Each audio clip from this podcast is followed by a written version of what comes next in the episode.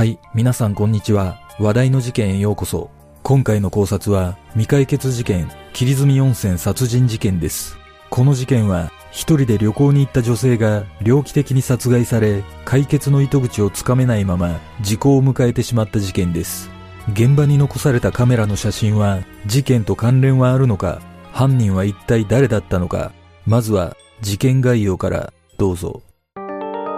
事件概要。1972年8月12日、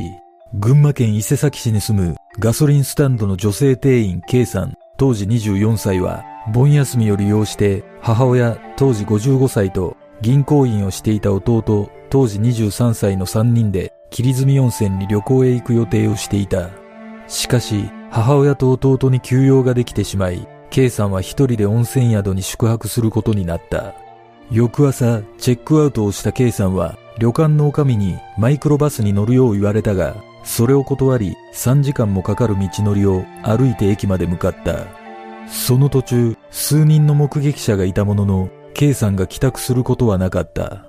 その後、父親が捜索隊を組み探したところ、旅館から5キロほど離れた川沿いの古びた作業小屋に灰がたかっていたため、中へ入ってみると、心臓がえぐられ、刺し傷だらけの K さんの遺体が横たわっていた。通報を受けた警察は大規模な捜査を開始したが、証拠も少なく、K さんを目撃した人も少なかったことから、捜査は難航した。作業小屋には K さんの所持していたカメラが見つかり、解決の糸口になると見られたが、有力な情報を得ることはできなかった。その後も捜査に進展はなく、事件は未解決のまま、1987年に時効を迎えてしまった。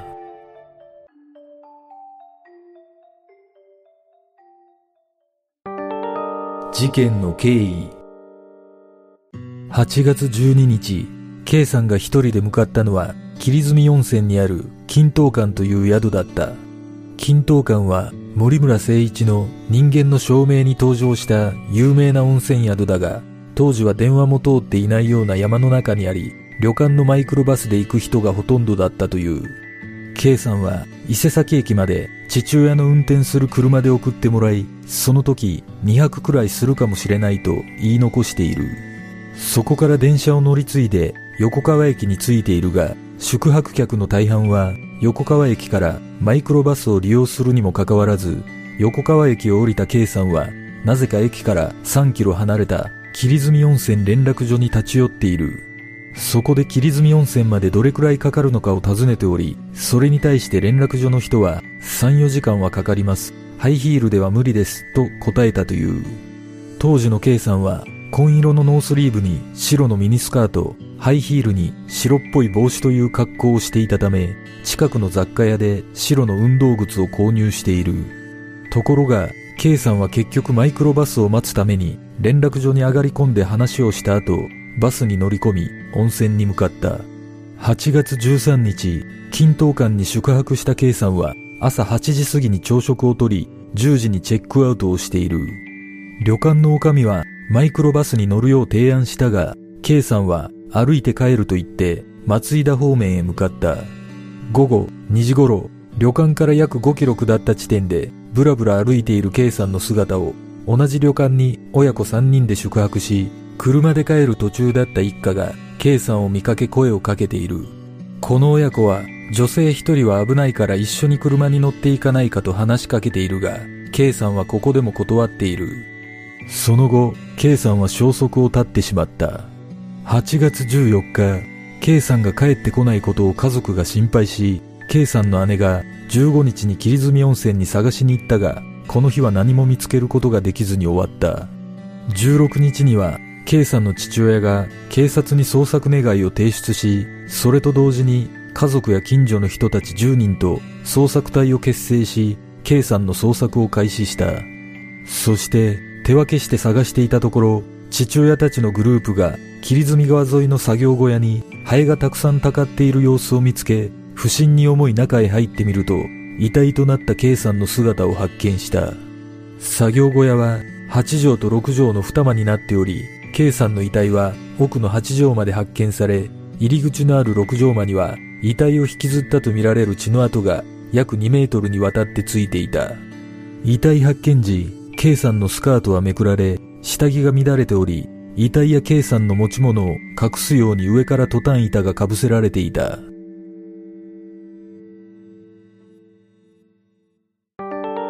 警察の捜査遺体が見つかった翌日には捜査本部が設置され捜査員約100人を動員し小屋付近の現場検証を中心に K さんの行動を調べ犯人との接点の発見に努めた18日には機動隊員も出動し川に血のついた凶器や衣服を捨てた可能性もあるとみて川の中の捜索も行われたが凶器が見つかることはなかった。遺体のあった作業小屋からは直旅による足跡と犯行時に使用したとみられる血のついた軍手による跡が数箇所残されていたがその後の捜査で直旅の跡のいくつかはかなり古いものであることが判明し足跡からの捜査は振り出しに戻っているまた軍手をはめて証拠隠滅を図っていることから計画的な犯行である可能性も疑われた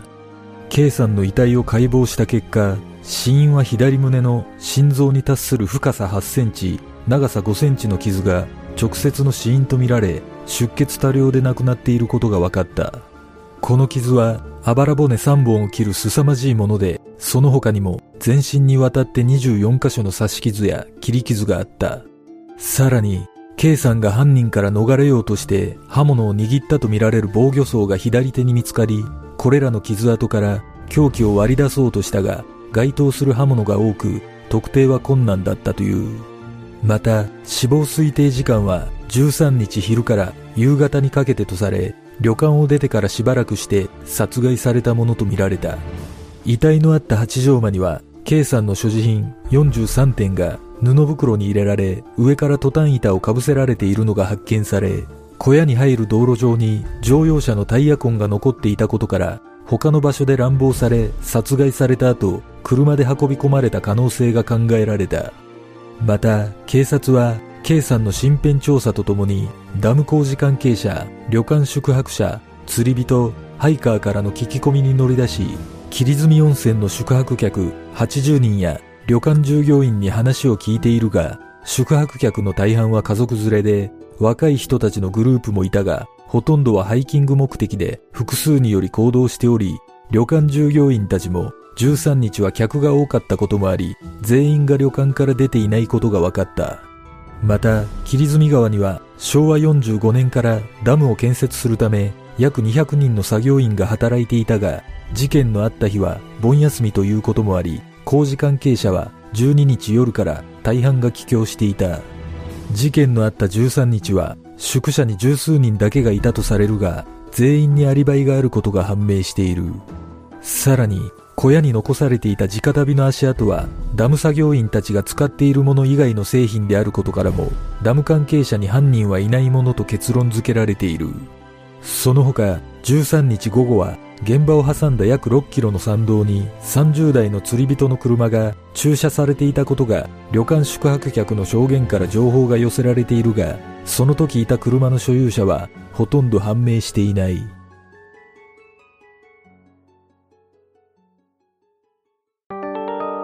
5枚の写真。実は、作業小屋から見つかった K さんのカメラには、現地で撮影されたと思われる写真が5枚残されており、事件解決に結びつくものが撮られているのではないかと見られた。K さんのカメラに残された写真の内容は、最初の2枚は旅館をチェックアウトする前の午前9時頃、アルバイトの学生に撮影してもらった均等感の水車をバックに撮られた写真だった。次の写真は池の園庭付近で K さんがポーズをとって立っている写真で K さんが下山する途中で誰かにシャッターを押してもらったものであることは明らかだった。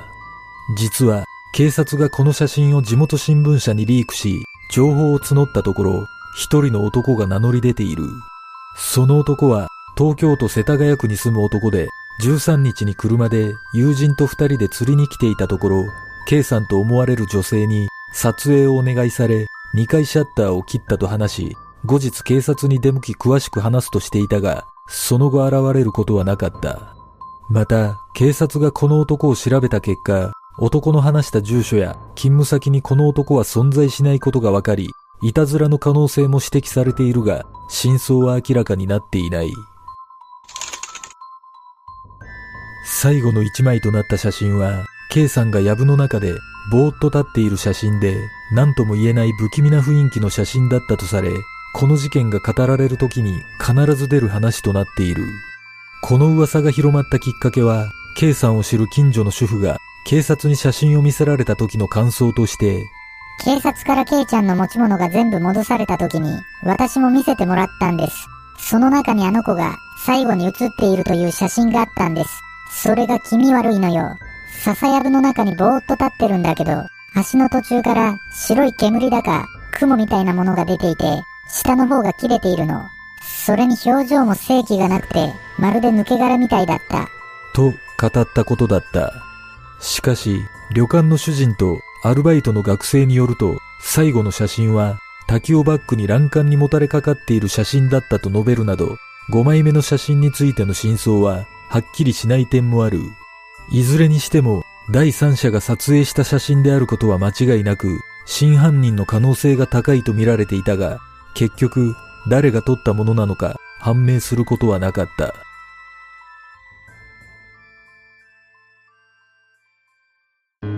事件の真相とは？この事件は発生から1年間で延べ8000人の捜査員を投入し、捜査対象者が約6000人、捜査対象車両は約1400台に及んだが、解決の糸口を見出せないまま、1987年、控訴事項が成立した。K さんは無口でおとなしく、友人関係もあまり多くなかったとされているが、几帳面な性格で、遅刻や無断欠勤もなく、職場では信頼されていたという。一方で、霧積温泉に向かった K さんには、不可解な行動が目立つと指摘する声も多くある。K さんは霧積温泉にハイヒールを履いて徒歩で行こうとし、帰りもマイクロバスを断り、山の中を一人で歩いて帰るなど、なぜか歩くことにこだわっている。温泉に向かう途中に立ち寄った連絡所では、霧積温泉に来るのは3回目であるにもかかわらず、なぜか初めて来たように話していたとされ、さらに不可解なことに、旅館に着いてからも、宿泊予定だった母親と弟の夕食を直前までキャンセルせずにいたとされている。これらの行動が事件と関連があるのかはわからないが、確かに不自然な印象がある。K さんは心臓をえぐられるという非常に猟奇的な殺害方法だったことから、怨恨や地上、もしくは変質者の犯行である線も疑われたが、結局怪しい人物は浮かび上がっていない。果たして、K さんを殺害した人物は誰だったのか、犯人の犯行動機は何だったのか、この事件の真相とは？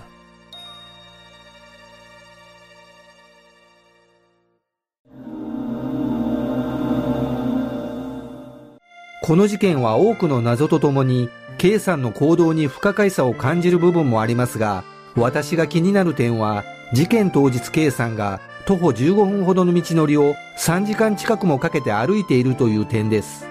K さんは誰かに写真を撮ってもらいながら進んでいますが、かなり長時間滞在している場所があることが予想されます。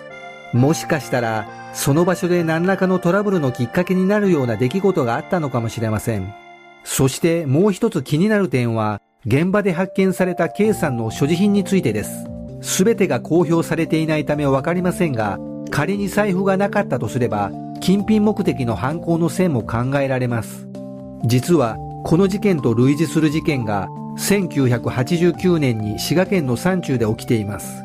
その事件は被害者の女性が人の少ない山道を一人で歩いていたところ、男に乱暴された上に殺害され金品を奪われたというものです。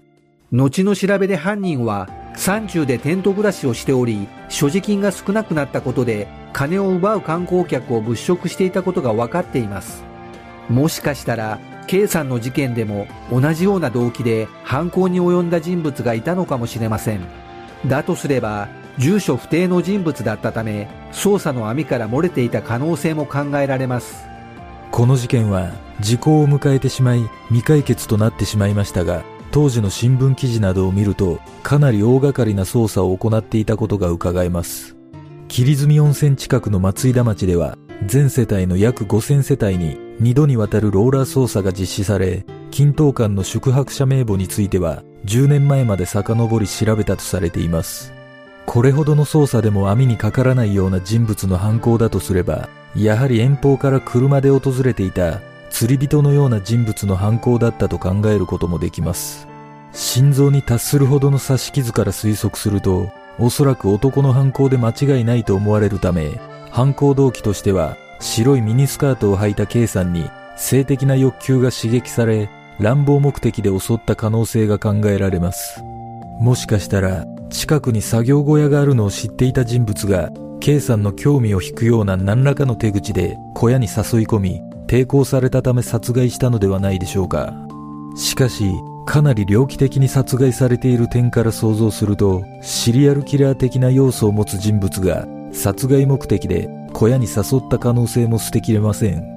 また、凶器や返り血のついた衣服が発見されていない点については、現場周辺からルミノール反応が出なかったという情報があるため、もともと小屋に車を横付けしていた可能性があり、証拠となるものを車に乗せて人目につくこともなく逃走したと考えることができます。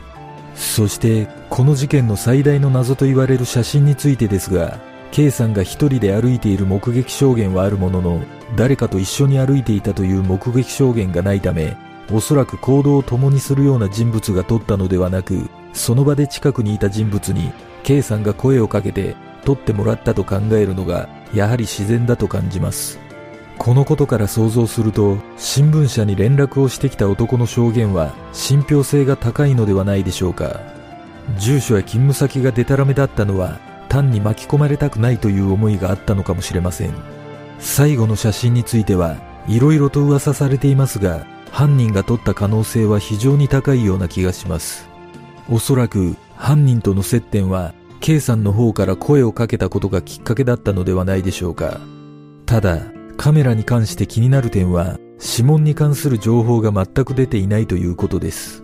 仮に全く指紋が出ていないとすれば、犯人が隠蔽のために拭き取った可能性が高いため、やはり最後の一枚を取った人物が、この事件の鍵を握っていたのではないでしょうか。皆さんは、どんな考察をするでしょうか。